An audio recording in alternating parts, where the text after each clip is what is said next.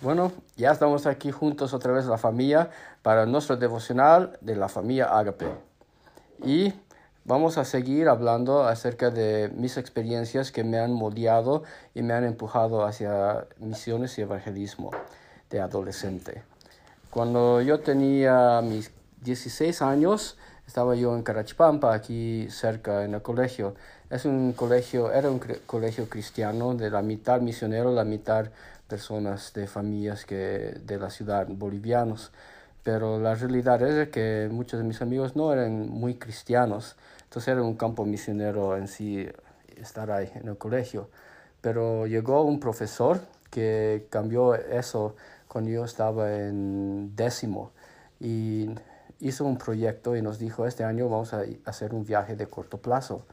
Y esto es algo novedoso porque muchas veces los hijos de misioneros no ven a sus papás haciendo y ellos no hacen nada. Entonces, para que este profesor venga era novedoso, ¿no? Ustedes van a salir y hacer misiones, no esperen que sus papás nomás hagan. Entonces hicimos el proyecto, tuvimos que recaudar fondos, hicimos varias actividades, como uno que recuerdo era jugar básquet con burros. Montabas al burro y se competía y con eso se recaudaban fondos y al final había una venta de esclavos y nos vendíamos como esclavos para un día. Eso era interesante. Entonces recaudamos los fondos, que no era poca cosa porque estábamos yendo al Beni y es caro ir al Beni. Y nos fuimos a Guayara Marín, que es al otro lado de Bolivia, en frontera con Brasil. Y entonces fuimos allá en avión hasta Guayara Marín y llegando allá, a mí me encantó hablar con la gente, con los jóvenes, con todos. Y tuve una experiencia muy interesante que fui unas horas solo porque me hizo amigo de un joven, bueno, era ya de veintitantos años y nos fuimos en su barco y él me contó cómo su papá hacía un ministerio um, en, el, en el río, evangelizando en el río. Y me encantó y era interesante. Y fuimos también a una iglesia que donde el pastor se llamaba Cristian Roca. Y yo conocí a Cristian Roca y él me empezó a contar de su proyecto. Esto ya, yo tenía como 16 años, debió ser el 90, más o menos, 1990, como tres años después de mi otra experiencia que tuve en Santa Cruz. Entonces Cristian Roca me empezó a compartir de su proyecto que ellos estaban enviando un misionero al África a un país en África que hablaba en español. Y, eh, y, él me dijo, mira, Jonathan, la forma que hemos hecho nosotros es que se ha dividido en 12 familias la iglesia. Y cada mes una familia tiene que mandar el apoyo. Pero no siempre han cumplido las familias. Entonces lo que yo he hecho es que tengo jabón misionero, me dijo. Y él me mostró un jabón de um, cosas orgánicas del Beni que es excelente para tu piel. Y me dijo, esto es mi jabón misionero y yo lo vendo esto a todos, ¿no quieres comprar uno? Me dice. Entonces él estaba vendiéndome y yo compré su jabón misionero y después lo empecé a promover en, en Cochabamba cuando volví. Y me dijo, por medio de este jabón misionero yo mantengo um, a esta familia cuando las familias de mi iglesia um, no llegan a cumplir. Y eso me impactó también a mí para ver ese ejemplo, ¿no? De un pastor que se llama Cristian Roca, que estaba listo a sacrificarse y ser creativo y hacer las cosas posibles para que estos misioneros, se llama Rolando, el misionero, puedan trabajar en África alcanzando a gente. Y era una iglesia muy pequeña ahí en Guayara, Marín.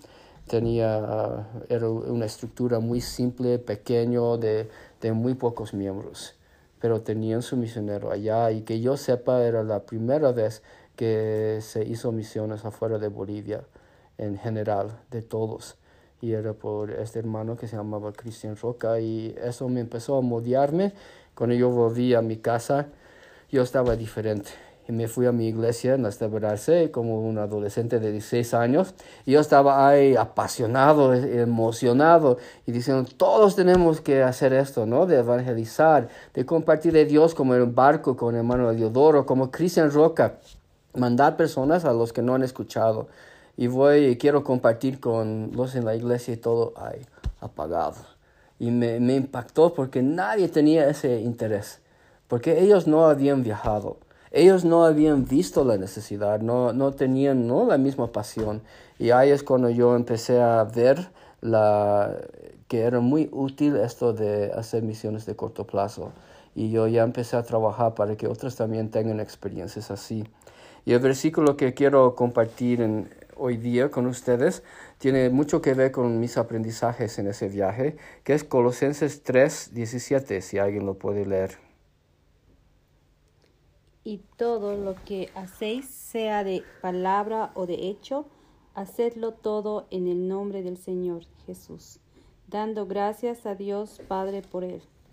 A mí me impactó eso, ¿no? En ese viaje nosotros, ah, no conté eso, fuimos a un seminario donde el pastor Alfredo Eggers era el encargado y él nos hizo hacer un baño y no éramos albañiles pero aprendimos no aún a poner ladrillos con cemento y construyendo ahí, yo aprendí que todo lo que yo hago tengo valor y tiene importancia. Y yo vi lo mismo en Cristian Roca, que él puso lo que él tenía a su servicio de Dios. Aún los jaboncillos, ¿no? Eran jaboncillos misioneros. Y eso yo aplico a este versículo, que todo lo que yo hago, que sea de palabra o de acción, debo hacerlo para Dios. Todo, todo lo que hago. No hay excepción que esté yo poniendo ladrillos en ese baño, en ese viaje de corto plazo, que yo esté también comprando un jabón misionero, yo ya estoy aportando para misiones por medio de esa compra de ese jabón.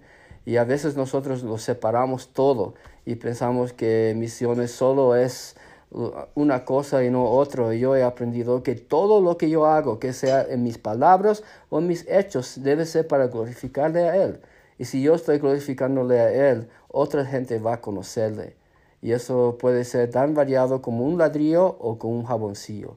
Las dos cosas son eficaces si yo en mis manos los utilizo para su honra y gloria.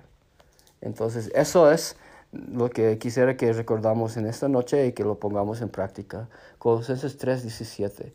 Que todo lo que hacemos, que sea en palabras o que sean hechos, sean para su gloria de Dios y que estemos con esa actitud en todo momento del día, en todas las cosas que estamos haciendo. Y sí, misiones y evangelismos para todos nosotros. No solo es para los papás, es para los hijos. No solo es para una etnia, es para todos. Todos somos llamados a reflejarle al Jesús que hemos conocido.